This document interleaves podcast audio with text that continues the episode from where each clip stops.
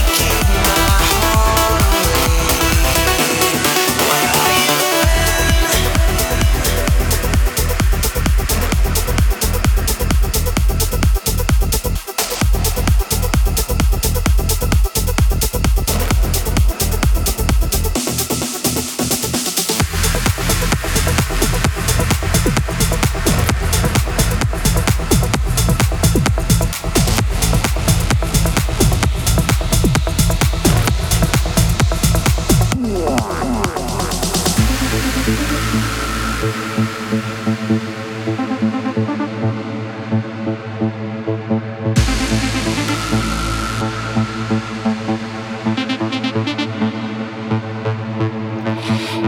up, baby, put your hands up. All the cops around.